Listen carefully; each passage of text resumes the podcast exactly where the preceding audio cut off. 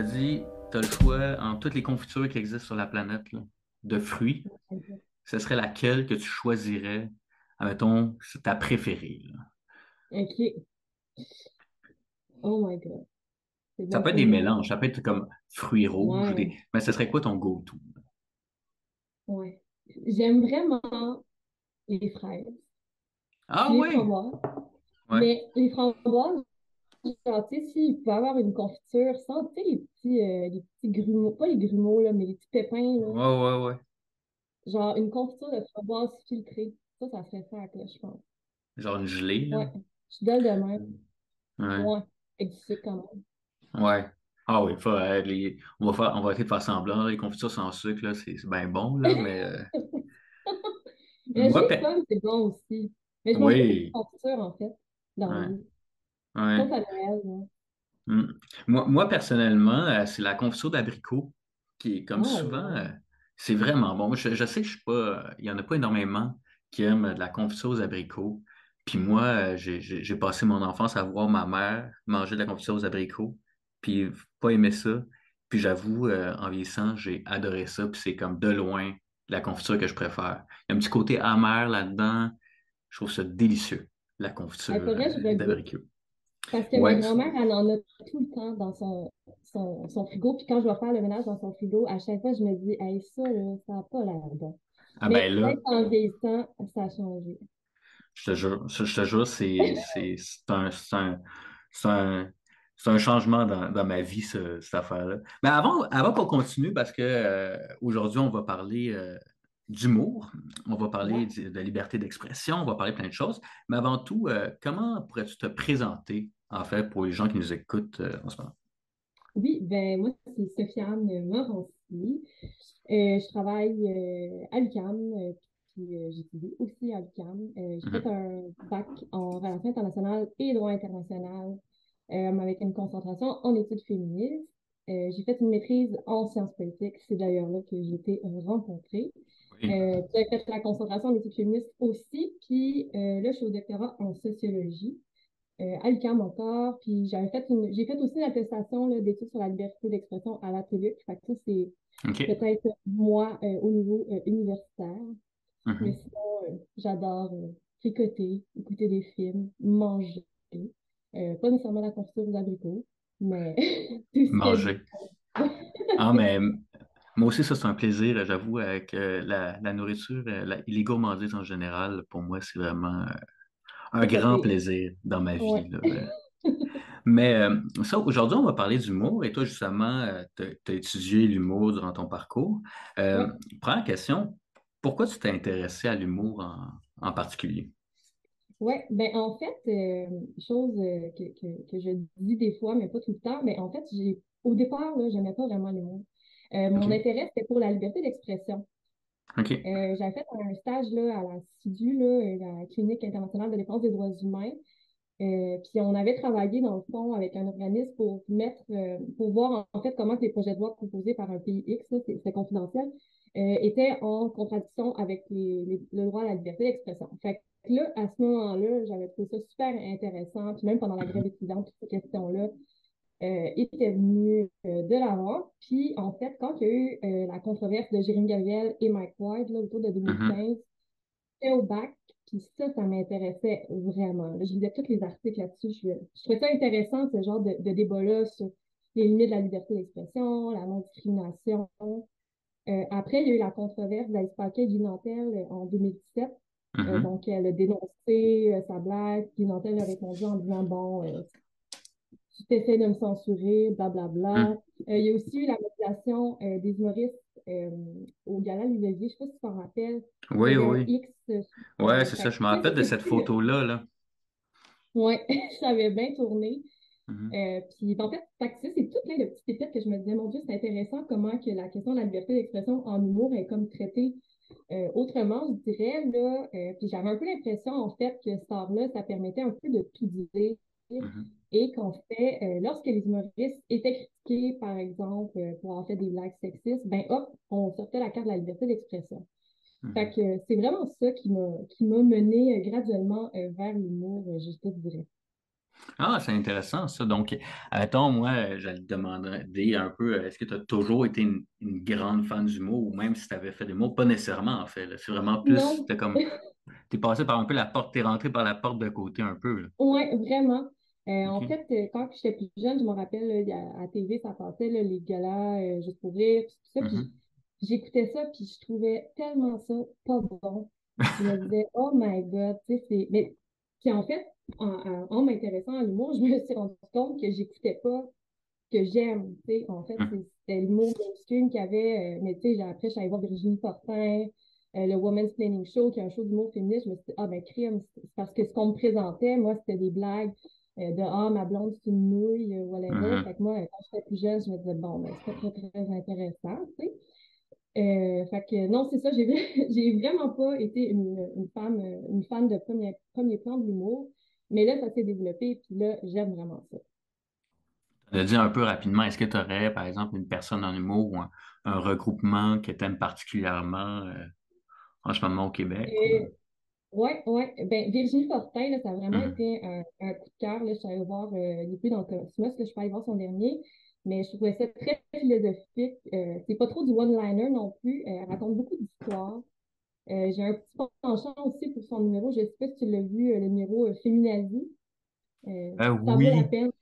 oui, je, je, je, je l'ai vu. Je, là, je sais qu'il est déjà pas. Je l'ai vu sur Facebook. Je sais qu'il y a des Oui, Puis, Ouais. euh, Fait que ça, ça a été vraiment, je me disais, oh my God, ça, c'est pas mhm. pire tout. Je le conseille. Puis, euh, en fait, ce que j'avais trouvé super intéressant avec Virginie, c'est que euh, dans son spectacle, elle avait pris une, une blague qu'elle avait faite comme au, au début, de ses, ben, dans ses premiers pas en humour, puis où est-ce qu'en fait, elle, elle parlait d'une personne en situation d'itinérance. Et en fait, elle disait qu'elle voyait tous les préjugés dans son gag. Puis en fait, ce qu'elle a fait dans son spectacle, c'est qu'elle nous a lu la première version, puis ensuite, elle a retravaillé la blague pour comme déconstruire un peu les, les, tous les stéréotypes. Puis elle nous a, elle nous a présenté, puis on voyait vraiment en fait comment ta vision du monde peut faire évoluer ton gag, puis comment il y a toujours moyen en fait d'être critique envers ses- son propre humour. Là. Mhm. Euh, sinon, il y a le Women's Planning Show. Euh, je ne sais pas si tu as vu passer ça, mais c'est des shows féministes. C'est fait par Anne-Sarah Charbonneau et Noémie Leducroix. Euh, c'est vraiment le fun. Il y a le show Les Québécoises aussi que je suis allée voir euh, au ZUFES. C'était super bon. C'est des femmes racisées euh, qui parlaient de, de leur perspective de, de femmes québécoises en tant que femmes racistes. C'était super bon aussi. Fait que, fait que ça. Puis Adib. Adib a aidé aussi euh, Québécois tabarnak. J'ai j'ai vraiment aimé ça. Mais donc, ça, je te dirais qu'on fait ça mes coups de cœur en euh, Ouais. présentement. C'est drôle, mais je suis aussi allé voir euh, Québécois Tabarnak d'Adib Al-Kaïdé euh, avec ma blonde, puis les deux, on a comme capoté, là. C'était Ah, vraiment, bon, vraiment un excellent show. Euh, ouais. je l'ai tellement recommandé à, à ben du monde, j'étais comme, allez Ah, voir ce spectacle-là. Euh, ouais, non, c'est c'était vraiment exceptionnel. Et euh, d'ailleurs, là, avant qu'on continue, j'aimerais ça que tu nous définisses certaines choses. Admettons, les études en humour, c'est quoi exactement ça? Parce que toi, c'est un peu ça que tu as fait ou que tu as, touché. Est-ce que tu pourrais nous définir c'est quoi des, des études en humour? Ouais, mais dans le fond, euh, c'est un champ qui est assez jeune, là. Euh, on va retracer, en fait, le début de l'institutionnalisation euh, des études sur l'humour dans les universités autour des années 1970. Là. Donc, il y a eu la fondation de l'American Humor Studies Association, avec mon, mon super anglais. Mhm. Euh, puis, en fait, ça ne veut pas dire qu'il n'y a jamais eu de réflexion là, sur l'humour avant. Là, on en retrouve dans les écrits de Platon, de Hobbes, de Freud, il y a les théories, théories de la OK. supériorité. C'est des théories qui sont vraiment comme dominantes. Euh, mais euh, donc, il y a vraiment eu assez tôt des réflexions sur l'humour, mais vraiment un champ de l'humour, ça, c'est autre chose. Euh, eux qui ont été assez rapides à l'en faire, c'est les études en psychologie. Il y en a eu assez sur le, le sujet. Par contre, l'émergence des études sur l'humour ou des humor studies là, dans les sciences politiques, c'est vraiment un phénomène qui est assez récent et encore plus particulièrement dans la recherche en contexte francophone. Là. Mhm. Et en fait, euh, à quoi on, de quoi, à, à quoi on s'intéresse en fait dans les études sur l'humour? Ben, euh, à l'humour. Mhm. Euh, bon, c'est un peu drôle comme, comme réponse, mais en réalité, c'est qu'il n'y a pas vraiment de consensus en- encore sur comment on définit l'humour. Emmanuel Choquette a, déposé sa thèse en, en, en 2021, je crois, puis il a proposé encore une nouvelle définition de l'humour. Donc, c'est toujours en reconstruction. Euh, pour te donner un exemple, là, mettons Michael Billig, lui, il va dire qu'on ne peut pas définir l'humour euh, simplement par la provocation du rire. parce que selon lui, il ne faut pas oublier que l'humour, ça peut aussi avoir comme visée d'insulter ou de faire taire. Mm-hmm. donc, moi, j'aime pas mettre non plus la provocation du rire dans ma définition, mais il y en a beaucoup qui vont l'utiliser, par contre. Mais bref, dans les études sur mot, on peut analyser, par exemple, les humoristes, on peut analyser l'ironie, la satire, la caricature, ce qui est relatif au rire. Euh, donc, c'est vraiment super large.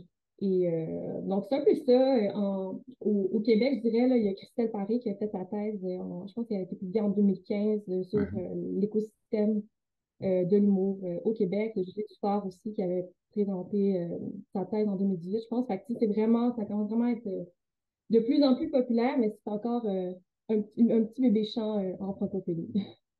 Oui, c'est intéressant. tu disais tout aussi, les sources sont comme très récentes. C'est des thèses qui ont. Donc, c'est nouveau. Puis c'est aussi, j'ai l'impression que le, ça a beaucoup évolué dans les dernières années aussi. C'est parti dans, dans, tout bord, tout côté. Là, mais euh, pourquoi c'est. Là, un peu, je, tourne un peu ma question encore.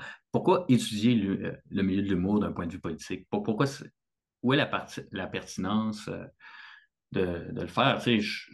des fois, j'ai l'impression qu'il y aurait certaines personnes, j'en fais pas partie, qui pourraient dire comme l'humour, c'est juste des jokes. En mm pourquoi c'est important d'étudier ça? Mm-hmm. ben, en fait, euh, si on le voit au Québec, l'humour, ça a vraiment une place énorme dans la société. Mm-hmm. Euh, on en voit à la télé, à la radio, sur Internet. Euh, les humoristes sont vraiment partout.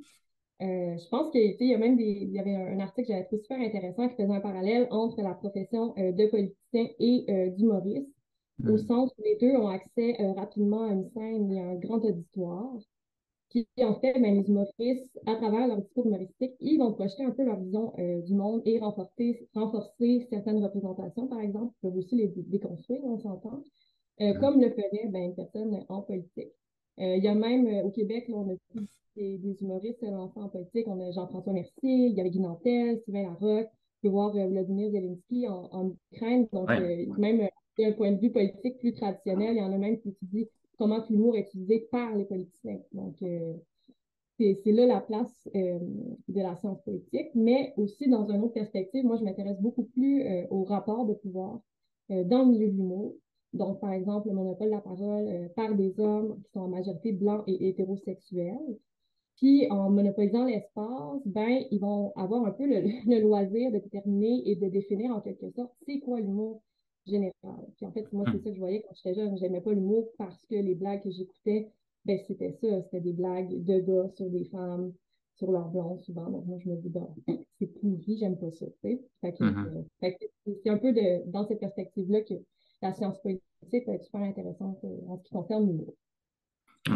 C'est intéressant ce que tu dis, euh, Zelensky aussi. C'est vraiment un exemple d'un hyper d'actualité, mais il, y a, peu de personnes qui sont autant internationales que lui euh, aujourd'hui. Et euh, avant qu'on continue, tu l'as un peu dit, le, milieu, c'est quoi les particularités du milieu québécois? Donc, tu l'as dit un peu, c'est un peu, on vit dans une micro-société où l'humour prend énormément d'espace, mais est-ce qu'il y a d'autres particularités qui touchent notre milieu? Euh? Mm-hmm. Euh, ben dans le fond, euh, peut-être pour ceux qui ça l'intéresse vraiment, j'ai parlé de la thèse de Christelle Paris, puis il y a aussi le groupe de recherche euh, sur l'industrie de l'humour de François Bois. Il y a vraiment plein de références là-dessus. Mais si je peux résumer, en fait, au Québec, ben, l'humour, c'est vraiment considéré comme une industrie. il y a des institutions qui sont reconnues. On peut penser à l'École nationale de l'humour, mm-hmm. qui non seulement est une école, mais elle donne vraiment des attestations d'études collégiales. donc, c'est vraiment reconnu. Euh, il y a le festival Juste pour rire, qui est un des plus gros festivals au Canada et même au monde, qui a vraiment été un mm. leader dans le, dans le domaine de l'humour. Euh, je vais voir un peu des, statistiques là, pour donner vraiment une idée, là, mais il y avait 1,5 million de personnes qui ont acheté euh, un billet spectacle en 2018. donc, c'est vraiment beaucoup. dans tous les types de spectacles culturels, c'est l'humour qui domine en termes de revenus générés et d'assistance. Puis, euh, mais bon, mis à part l'industrie, je me suis concentrée beaucoup plus, moi, sur la place euh, des femmes en humour et sur euh, la présence des hommes. c'est un peu ça, du Québec. Mais justement, parlons de, tes études et tout, parlons de ton, de ton mémoire de maîtrise. Peux-tu nous dire c'était quoi exactement, justement, ton, ton, mémoire de maîtrise qui portait justement sur, sur l'humour, en quelque sorte? Oui, ouais. Ben, dans le fond, dans ma maîtrise, je me suis questionnée à savoir aussi les humoristes critiqués pour avoir fait une blague sexiste par des féministes ou, des pro-féministes réagissaient selon la logique d'un backlash anti-féministe. dans le fond, j'ai sélectionné les trois controverses les plus médiatisées sur le sujet en comptabilisant celles pour lesquelles il y avait eu le plus d'articles de journaux qui avaient été écrits sur le sujet. Euh, puis en fait, le résultat des controverses les plus médiatisées, c'était celle de Guillaume Wagner et Marie-Hélène en 2012, je sais pas si tu t'en rappelles. Euh, Jean-François Mercier et le détesteur en 2015, puis finalement Guy Nantel et Alice Paquet euh, en 2017. Puis j'ai fait trois choses dans mon mémoire, parce que dans le fond, pour qu'il y ait un backlash, il ben, faut établir qu'il y a un statu quo avant. Est-ce que tu pourrais nous, nous, avant que tu continues, excuse-moi, je te coupe, expliquer c'est quoi un backlash pour peut-être les gens qui ne comprennent pas nécessairement ou n'ont pas les outils pour euh, se maîtriser ce, concept-là? Parce que c'est un concept qui existe aujourd'hui euh, théoriquement.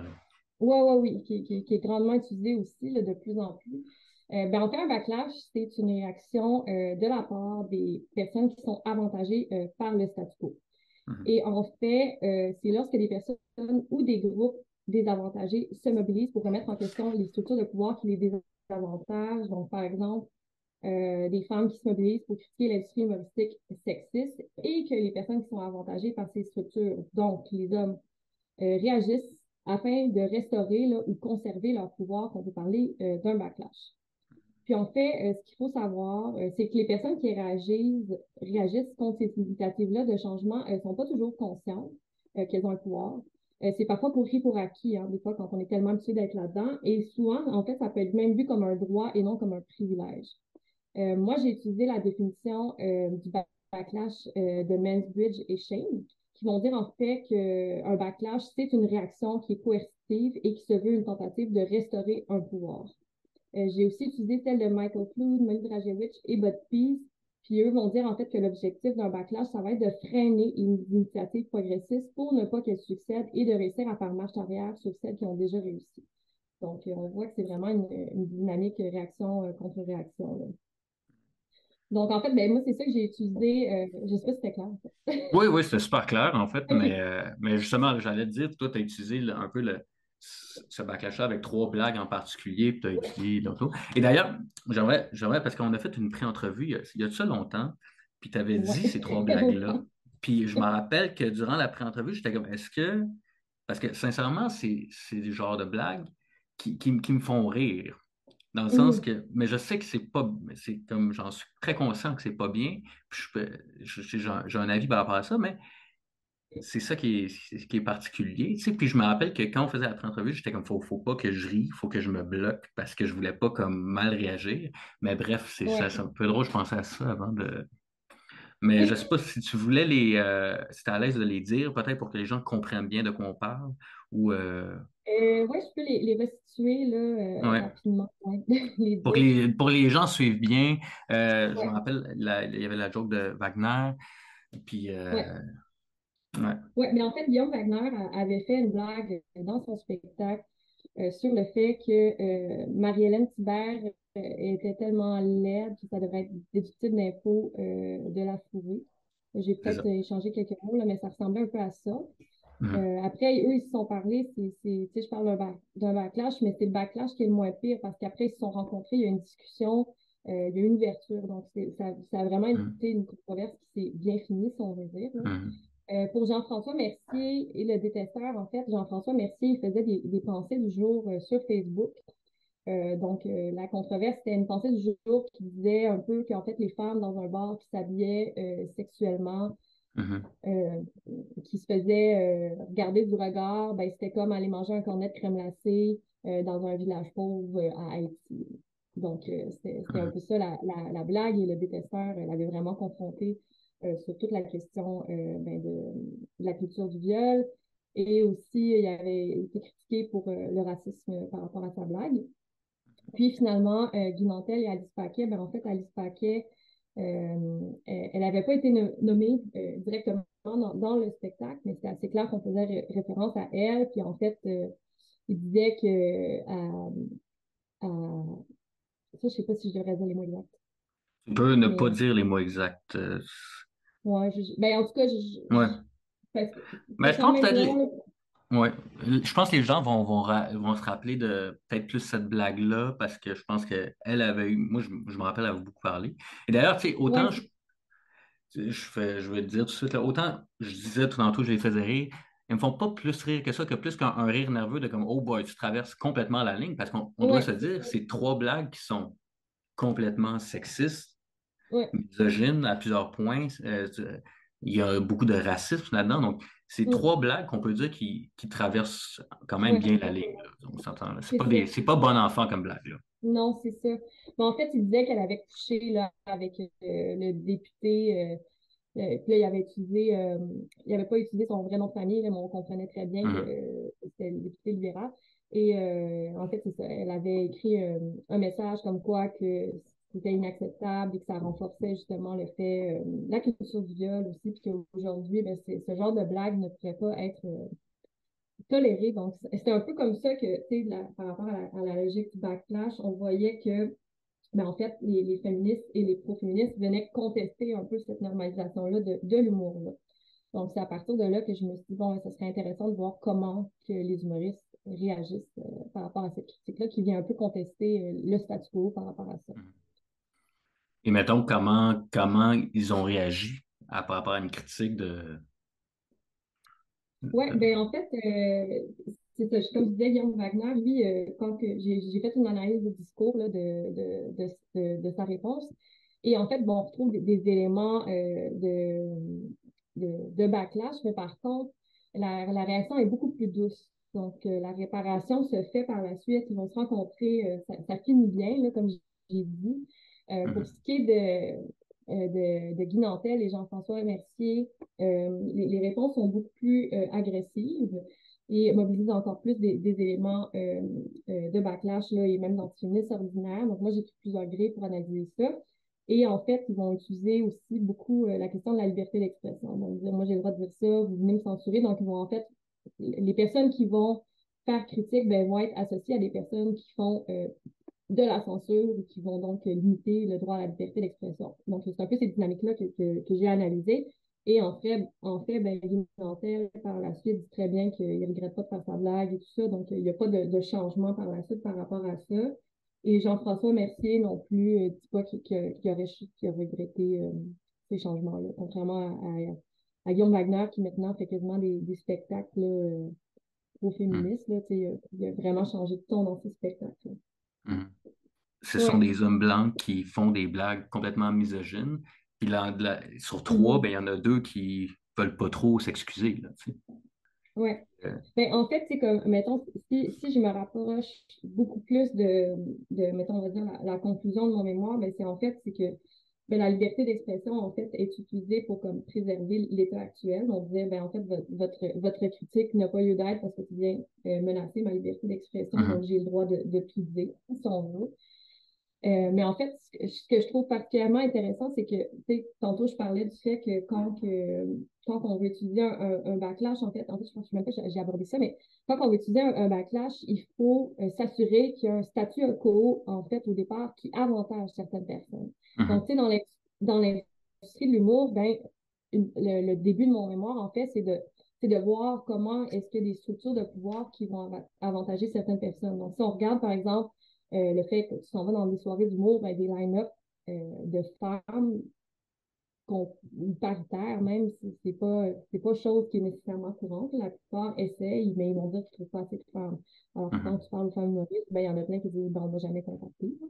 Euh, donc, c'est sûr qu'il y a eu des améliorations, là, mais pas au complet. Et en fait, il y a plusieurs choses, là, les enjeux de la représentation, ça va faire en sorte que certains discours, comme par exemple les discours sexistes en humour, vont être normalisés. Et c'est là, en fait, que euh, la question de, venir contester le statu quo devient super intéressante de la part euh, des, féministes et pro-féministes qui ont fait ça. Puis là, après, mm-hmm. ben, quand tu dis la réaction, ben, tu te dis, ben, en fait, les, les, les personnes qui, qui, font ça, ben, ils, ils, mangent un coup de pelle en, en maudit, là, ils, mm-hmm. ils, font, ils se font vraiment traiter de tous les noms. Quand on regardait les commentaires euh, sous les publications des prises de parole d'Alice Paquet, ben, elle se faisait traiter de tous les noms. C'était extrêmement violent. Donc, en fait, on, voit que les personnes qui prennent leur liberté d'expression pour critiquer un humoriste, ben, en fait, se font eux-mêmes ramassé, puis on dit, ben, tu, tu, viens me, censurer, mais en fait, c'est comme si la, la personne, à l'issue de la critique, ben, elle pourrait même pas utiliser sa liberté d'expression pour critiquer. Donc, c'est un peu, c'est un peu ironique, on va dire. Mm-hmm. Ben, ça me permet d'avancer un peu la, la, discussion. J'aimerais ça savoir, tu sais, pourquoi c'est important de parler justement des, des effets négatifs euh, de certaines blagues quand on pourrait dire justement que c'est juste une joke? Ouais. Je, sais pertinemment ce que je dis que c'est pas, euh, c'est, pas ça, mais, mais pourquoi, en fait, pourquoi, tu sais, parce qu'en réalité, c'est, vrai qu'il c'est pas vrai, mais je veux dire, admettons, Guy Nantel, ça veut dire c'est une joke. Le monde devrait savoir que c'est de l'humour. Pourquoi c'est important de, de, dire que non, justement, c'est pas correct? Oui. Ben, en fait, on oublie souvent, là, puis moi, c'est ça que je trouve super intéressant, c'est qu'en fait, on oublie souvent que l'humour, ben, ça peut avoir des conséquences euh, politiques et sociales. Euh, il y a des études là, que j'aime bien citer parce que ça, ça donne des exemples concrets, là, mais euh, il y a une étude, en fait, qui montrait qu'être exposé, par exemple, à des blagues sexistes, ça pouvait mener à une plus grande tolérance des formes subtiles de discrimination à l'égard des femmes. Donc, ça, on peut y penser, par exemple, au niveau du milieu du travail, par exemple. Donc, le fait d'entendre certaines blagues, mais là, une femme dit telle affaire, tu dis, ah bon, c'est pas très grave. Tu sais. Euh, il y avait un autre exemple aussi, c'est qu'il y avait une corrélation qui a été établie entre le fait d'apprécier euh, les blagues qui sont dénigrantes euh, sur les femmes et l'appui à la culture du viol. Puis, en fait, ben, ces blagues, quand il y a des blagues sexistes, donc on voit qu'elles ont des, effets là, selon, certaines mm-hmm. Études, en fait, elles peuvent être répétées. Puis, en plus, ça peut renforcer euh, la normalisation, donc des discriminations à l'égard des femmes, par exemple. Donc, ça, c'est un, exemple concret dans la vie de tous les jours de comment ça peut avoir des effets. Euh, aussi, tu sais, ce que je trouve le fun, ben, le fun, qui est intéressant avec l'humour, c'est que ça s'appuie ça souvent sur des référents. Euh, donc, on peut utiliser, par exemple, des stéréotypes. Là, c'est super facile, tout le monde les connaît. Euh, c'est des conceptions qui sont partagées, qui sont véhiculées dans la société. Et donc, on peut, à travers l'humour, renforcer des stéréotypes des migrants ou les, les déconstruire aussi. Hein. Mais euh, ceux qui sont des migrants, eux, vont participer, par exemple, à, à, constituer un peu la première chose qui va nous venir en tête quand on va regarder, par exemple, une femme ou une personne racisée c'est vraiment plus compliqué euh, que c'est juste une blague, même si euh, on entend très souvent ça. Mm-hmm. Puis, euh, en fait, Michael Billig, c'est un auteur qui, est super intéressant pour l'approche critique en humour.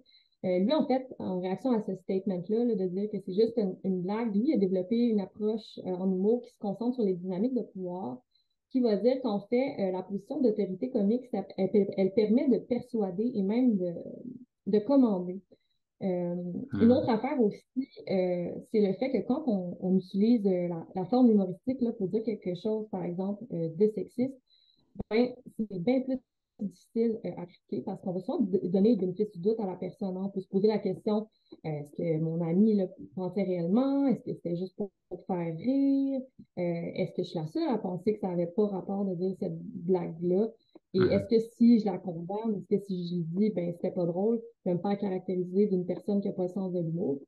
Puis en fait, mm-hmm. c'est un peu ça le danger parce que l'humour, ça peut permettre de, tenir des discours qui ne seraient pas tolérés euh, sous la forme de, discours sérieux. Donc, euh, mm-hmm. c'est pour ça, en fait, que, l'humour, ben, c'est important de, parler des effets négatifs aussi. Ouais.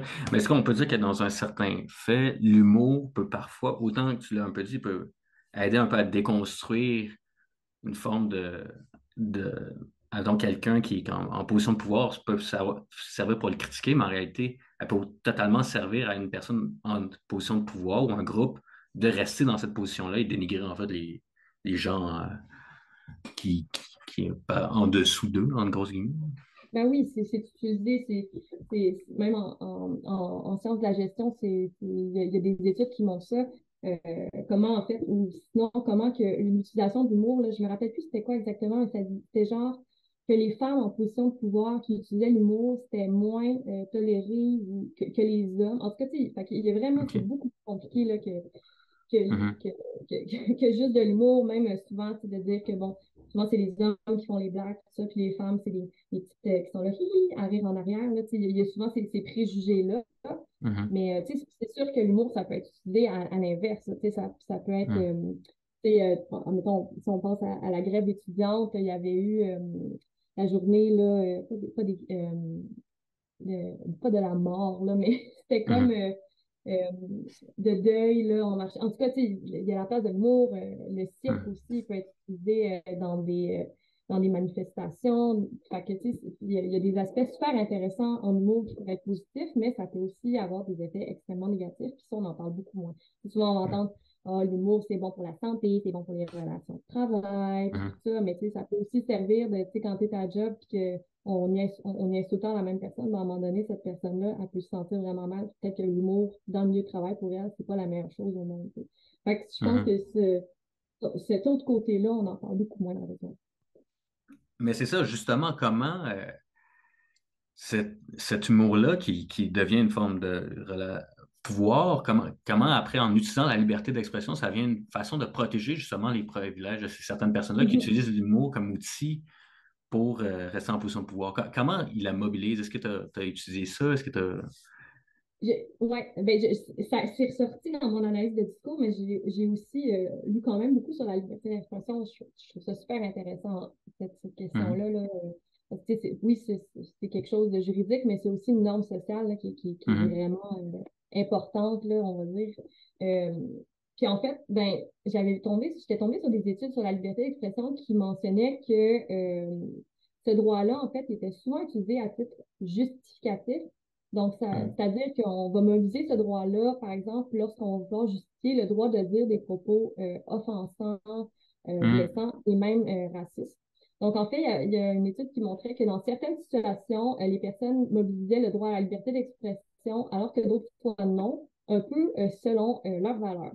Donc, par exemple, si quelqu'un a de base des préjugés envers les personnes racisées, ben, il pourrait trouver que c'est bien correct de quelqu'un qui fait une blague qui parle, je euh, je sais pas, de la mort. Fait que, mettons, la mort dit, ah, ben, c'est pas drôle de faire ça.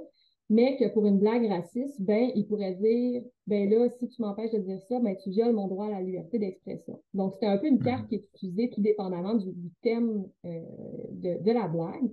Donc, la question de ce qui est acceptable ou non euh, est vraiment plus relative que ce que l'on mm-hmm. pense. Là, c'est très subjectif. Puis tu sais comment euh, ça en vient à protéger en fait certaines personnes en position de privilège? Ben, c'est parce que souvent, euh, c'est les personnes qui ont le plus accès aux grandes tribunes médiatiques, ou même euh, là à la fin, si on parle des humoristes, qui vont clamer être victimes de censure, alors qu'au bout du compte, ben, c'est souvent simplement parce qu'ils ont fait l'objet d'une critique. Puis le problème, en fait, c'est quand on invoque la liberté d'expression, ben, c'est quasiment devenu un, marqueur identitaire. Donc, tu es pour la liberté d'expression ou tu es contre. Par exemple, si tu es du côté de la critique d'une blague, ah ben là, parce que tu essaies de censurer l'humoriste. Mais après, c'est de se poser la question de si on ne peut plus critiquer les humoristes, par exemple, mais qu'est-ce qui nous reste comme contre-pouvoir à part être passif puis pas aller assister au, spectacle. Donc, euh, je pense que c'est important qu'il y ait ce, contre-pouvoir-là. là euh, je te demande ton avis là-dessus. J'ai l'impression aussi des fois, quand on parle justement de, liberté d'expression, on va en parler un peu après comment ça dérape rapidement, mais aussi, des, fois, j'ai l'impression c'est qu'on peut même plus critiquer. En réalité, c'est qu'ils disent Ah, j'ai plus le droit de rien dire. C'est, en réalité, c'est qu'on leur a interdit. On n'interdit pas nécessairement ces personnes-là de, de plus rien dire, mais on veut juste critiquer leurs propos et leur dire ben, ce que tu dis, c'est vraiment fondamentalement genre sache que ça ne se dit pas ou euh, c'est comme on le met dans sa face les effets. Arrêter en, juste en disant ça, ils vont dire qu'on ne peut plus rien dire. Donc, on fait juste t'expliquer qu'il y a une forme de comme. On a, comme tu dis, ils nous forcent, ils forcent les autres personnes à prendre carrément une position passive par rapport à eux. Oui, oui, oui. Mais c'est ça, c'est.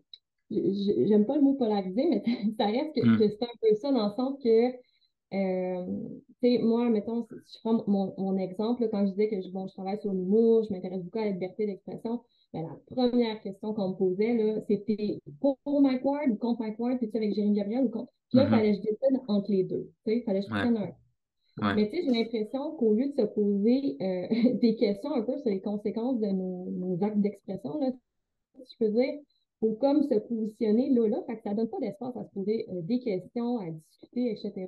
Mm-hmm. Puis, euh, tu sais, mettons, euh, si je reviens à, à, Gabriel et Mike Ward, ben, tu sais, c'est une saga qui, qui, a duré super longtemps, puis je sais même pas à quel point, au bout du compte, il va y avoir une réflexion du milieu de l'humour sur les effets, là. Tu sais, il y a, il y a eu le, le, le, résultat du jugement, c'est comme, bon, on a gagné, yeah. tu sais, on va Mais tu sais, c'est comme, OK, but then, genre, qu'est-ce qui se passe? Euh, mm. Quand que ta blague, mais en fait, que, ben oui, c'est une blague, OK, oui, c'est dans un spectacle d'humour, oui, elle a été sortie de son contexte, mais ça reste que ta blague ben, est utilisée dans le cours d'école pour intimider tout le monde. Ben, ça vaut peut-être la peine de se poser la question, est-ce que ma, ma question vaut, vaut la peine d'être ma question. Est-ce que ma blague vaut la peine d'être dite? Donc, euh, je pense qu'il y a des enjeux qui sont vraiment importants derrière ça, mais qu'on on ça un peu du revers, de la main, en tout cas. Mm-hmm. Comment, justement, on pourrait mieux aborder la, la question de la liberté d'expression? Parce que, justement, comme tu l'as dit, dès que le monde parlait de ça, le monde, il y avait un, un c'est comme, c'est soit tu es d'un bord ou de l'autre, c'est hyper comment mieux aborder? Est-ce que, par exemple, il y a des choses, par exemple, des chemins qu'il ne faut absolument pas prendre? est-ce que quel mm-hmm. meilleur outil on pourrait mettre en place justement pour apporter ces, questions-là? Parce que justement, c'est soit tu es pour ou contre, comme, comment on pourrait mieux améliorer cette discussion-là selon toi? Est-ce que tu Oui, euh, ben en fait, je pense que de, toujours, souvent de, de, toujours avoir un, une approche critique aussi, puis de, se remettre en question aussi. Tu sais, des fois, on prend des, choses pour acquis, on se dit, mm. ah, ben, ça vaut la peine de toujours être un peu, euh, je pas envie de dire, euh, euh, ben, naïf, je dirais, tu sais, comme de, laisser les, autres points de vue s'apporter à nous, puis d'autant plus se poser la question, ben, à qui je parle, tu sais? Mm. En par exemple, bon, souvent les humoristes vont dire, ah, ben, c'est une blague, je suis pas responsable, les gens ont mal compris ben, tu sais, des fois, ça vaudrait peut-être la peine de regarder, OK, ben, dans ma, dans ma salle, c'est qui qui m'écoute? Euh, je ne veux, pas, je veux pas lancer le, la question sur euh, Dave Chappelle, mais moi, j'avais lu un, chapitre de livre, c'était super intéressant, qui disait en fait que la, Dave Chappelle avait réalisé à un moment donné que dans, dans qui qui venait écouter son humour, ben en fait, c'était des majorités des personnes blanches, tu sais, qui, qui en fait, son humour disait que c'était pour être subversif, c'était pour ridiculiser les gens qui sont racistes.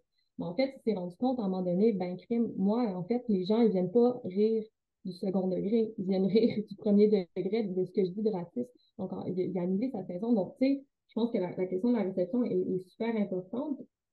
Donc, de se questionner, de, se rappeler, en fait, que quand on parle, il y a une responsabilité sociale, euh, mm-hmm. qu'on soit humoriste ou euh, citoyen, citoyenne de ce monde. Euh, je veux dire, euh, moi, si je suis avec ma gang d'amis, que je dis quelque chose, et euh, que je sens que ça passe de travers, mais ben, ça vaut peut-être la peine que je me pose la question, bon, j'ai tu blessé, j'ai-tu, mm-hmm. y a-tu manière qu'on parle de ça, tu sais, fait que je pense que cette question-là, la liberté d'expression est encore plus difficile parce que, bon, on l'a dit, c'est assez polarisant, mais après, je pense qu'il faut en parler parce que c'est pas un enjeu qui, est prêt de disparaître, là.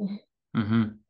Puis, est-ce que toi, tu penses quoi dans d'une structure peut-être carrément institutionnelle qui viendrait euh, gérer ça comme un peu, tu vois, un parallèle à la télévision, à la radiodiffusion, tu as le, CRTC qui vient gérer ça. Là, est-ce que ça pourrait fonctionner? Parce que là, on l'a vu aussi. Puis après, j'aimerais que tu répondes aux questions B après, mais c'est. Attends, justement, dans le cas Jérémy Gabriel et Mike Ward, il y avait la question, c'est que c'est maintenant, c'était rendu la Cour suprême qui devait trancher, ce qui amène comme un, Oh est-ce que qu'on veut que ce soit la course crème qui tranche ça?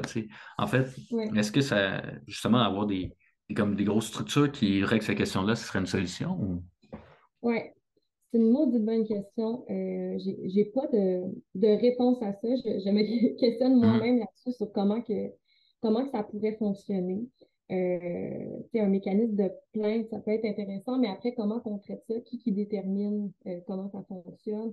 qui détermine encore une fois euh, les, limites? Euh, là, bon, on parlait de la, Cour suprême. Après, bon, Mike Ward a gagné, mais c'était pas, c'était pas à l'unanimité. Il y avait des, juges qui étaient dissidents.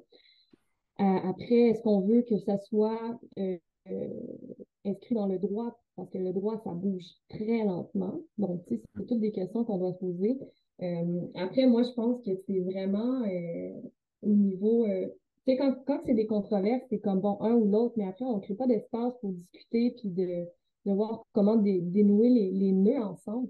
Euh, moi, j'ai l'impression que du, côté des humoristes, l'écoute des critiques, c'est vraiment central. Euh, je l'ai vu dans le cas de, de Guillaume Wagner et Marianne Thibert. En fait, ça, ça, s'est bien fini, tout ça. Puis il a compris pourquoi elle, s'est sentie blessée euh, parce ce qu'elle mmh il a compris aussi que sa blague, ben, c'était pas une blague qui valait la peine d'être dite euh, au détriment de, de, blesser Marie-Hélène mm. euh, après, sensibiliser les humoristes comme quoi que ben, l'humour, c'est pas que des blagues.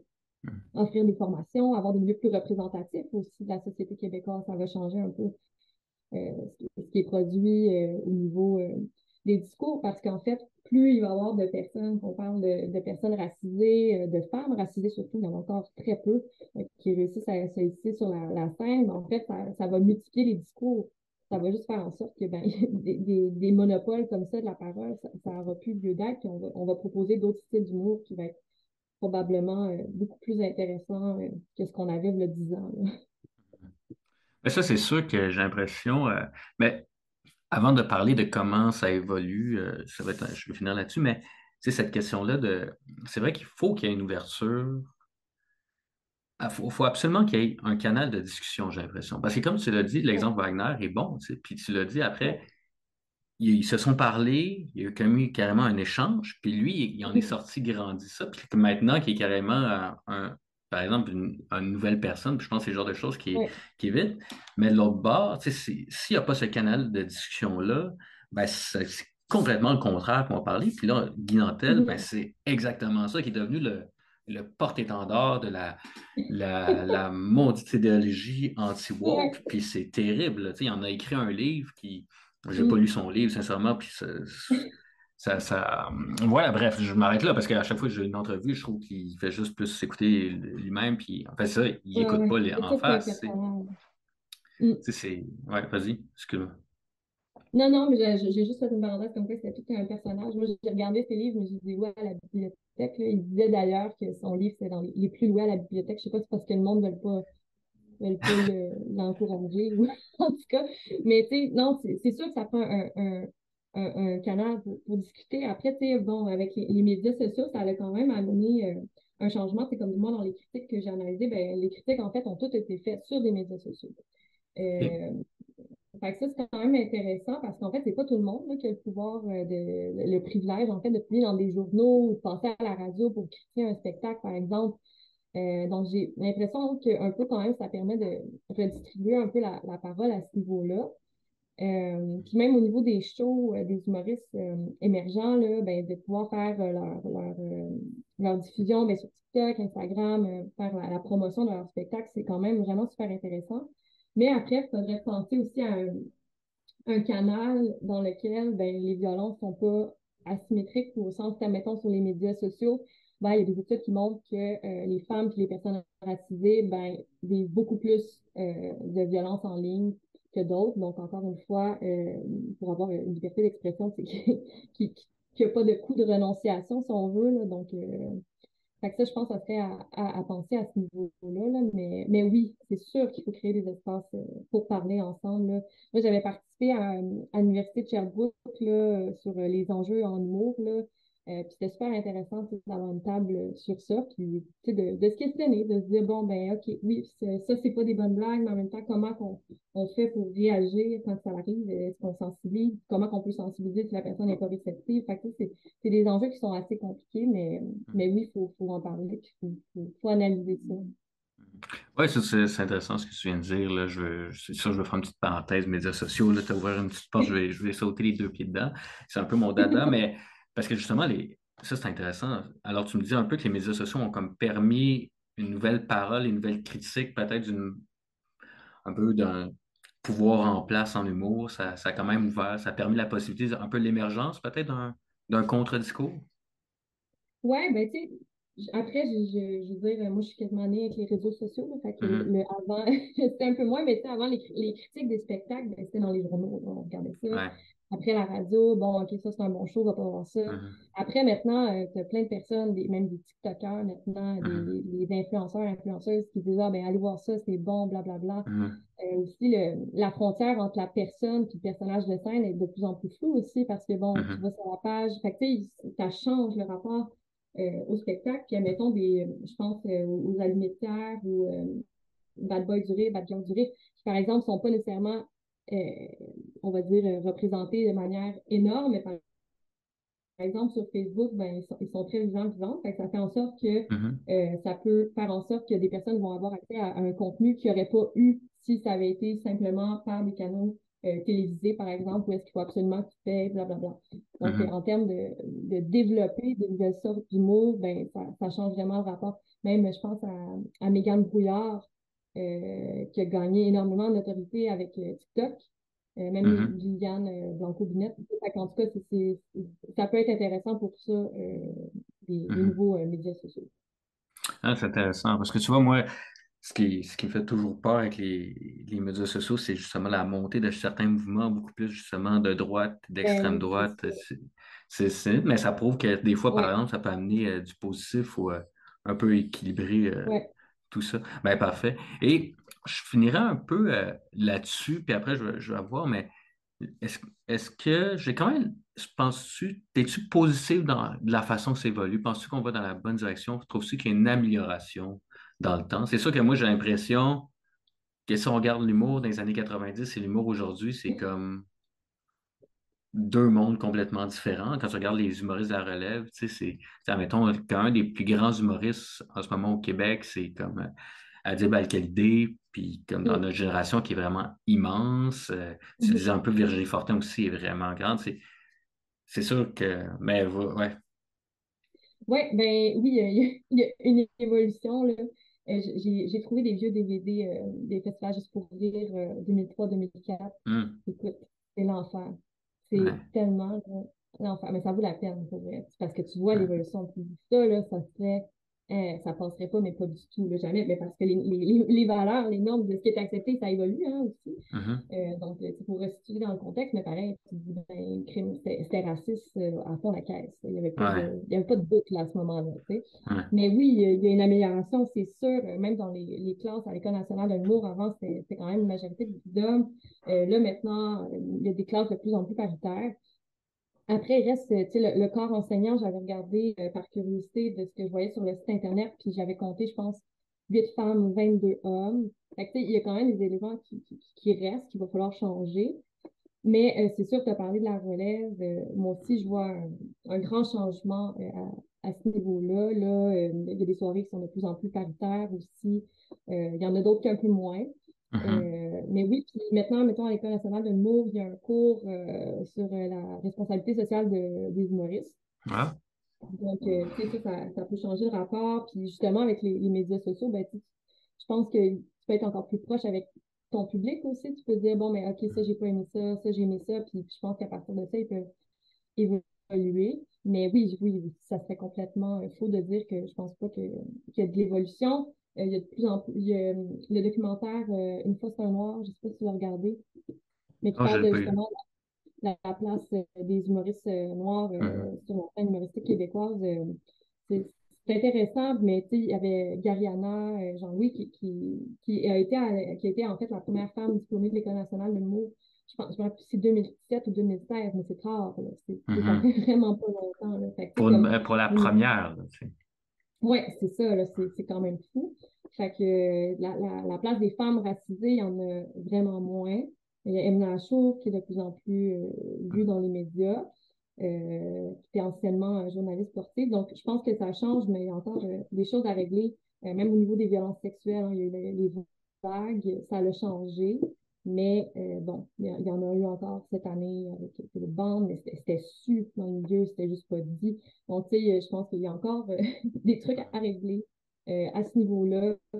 Euh, mais après, bon, ça, ça, on évolue en même temps que la société aussi. Donc, si, euh, si les normes, euh, mettons qu'on parle du fait que, qu'on considère que les femmes sont encore moins, moins drôles, qu'on regarde plus leur physique, ben si dans la société en général, c'est encore là, ben le milieu va avoir de la misère à évoluer, comme Mhm, différemment. Je pense que ça reste lié à une économie de marché, on s'entend. Fait que, fait que c'est ça. Mais oui, je crois qu'il y, qu'il y a de l'amélioration. Puis euh, justement, avec le, le Women's Spinning Show là, qui, qui roule pas mal, là, ils ont fait vraiment beaucoup de spectacles. mhm. C'est un show super féministe. C'est vraiment le fun. Fait, Ouais, fait qu'il y a, il y a espoir quand même. ouais. Ah, ben parfait. Ben ouais, c'est ça. C'est, c'est... Mais comme tu dis, j'ai l'impression aussi que c'est un milieu qui est en transformation. Tu l'as un peu dit, tu sais, des immenses scandales, mais peut-être ces scandales-là vont permettre une fenêtre à comme des transfer- transformations énormes. exact. Puis tu sais, moi, j'ai l'impression qu'aussi, hors juste de, de l'humour, par exemple, institutionnaliser l'industrie, j'ai l'impression qu'aussi, euh, moi, ce que je vois aussi autour de moi, tu sais, il a pu emmener un moment dans la soirée où on dit les jokes les plus trash. Puis ça n'a comme pas de bon sens. Moi, je recule un peu en arrière. C'est, moi, je recule il n'y a, a, même pas dix ans en arrière. Là, c'est, c'est, c'est fou ce qu'on disait. Puis c'est, euh, je pense qu'il y a quand même une évolution, il y a vraiment eu des pas, puis je pense qu'il y a une prise de conscience. Bon, j'avoue que mon milieu social est absolument pas nécessairement représentatif, là, on s'entend, mais euh, on la population québécoise n'est pas faite à 80% de diplômés de l'UQAM en sciences humaines, mais, euh, mais quand même, j'ai l'impression quand même qu'on peut être optimiste, puis c'est intéressant ce que tu disais, justement aussi, il y a vraiment un contre-pouvoir qui s'est créé mm-hmm. avec des, bons shows à, aller voir, puis euh, je, terminerai un peu en te demandant, euh, selon toi, les, justement des gens vraiment à aller voir, peut-être des pages Facebook à s'intéresser, selon toi, qui pourraient vraiment permettre de justement aller voir, lire un documentaire, un livre? Est-ce que tu as des recommandations pour les gens qui nous écoutent nécessairement? c'est une bonne question. Ben, j'ai beaucoup parlé du Women's Planning Show. Mm-hmm. Euh, je pense, donc, ça, c'est une chose à voir. Edna euh, Show avec. Euh, ben là, je pense qu'il n'y a plus dans les, les alimentaires, mais les alimentaires, c'est un collectif. de femmes en humour, donc qui ont vraiment mis en lumière aussi la place des femmes. C'est super intéressant. Il y avait le Snowflake Comedy Club qui offre mm-hmm. d'autres formes d'humour. Donc, qui vont qui, qui, qui est non, oppressive en fait, donc ça peut être super intéressant d'aller voir ça. Euh, le ZooFest aussi, euh, il offre souvent des trucs qui sont super euh, novateurs, comme j'ai parlé de québécoise, après je pense pas qu'il y, y, a de que ça a été enregistré, là, mais c'était vraiment un super bon film. Moi, je suis beaucoup Gariana, qui, qui, vraiment qui fait énormément dans le milieu de l'humour. Elle fait même des, des ateliers de francisation à partir de l'humour. Euh, fait que ça, c'est vraiment le fun. Elle est vraiment super impliquée. Euh, donc, euh, c'est vraiment des, pages super intéressantes. Ben, puis, il y a l'Observatoire de l'humour, là, que moi, moi je suis dedans, puis on étudie l'humour, là, il n'est pas toujours très actif, mais en tout cas, ça, peut vous donner des idées, puis c'est ça, puis non, je pense que ça serait vraiment mes, coups de cœur du, moment, puis ben, il y a le documentaire Une c'est un noir. puis je pense qu'il y y avait aussi Christine Morancy qui a fait un documentaire j'ai grosse dans la tête, mais je suis pas sûre que ça s'appelle de même. Euh, mais c'était sur la grossophobie.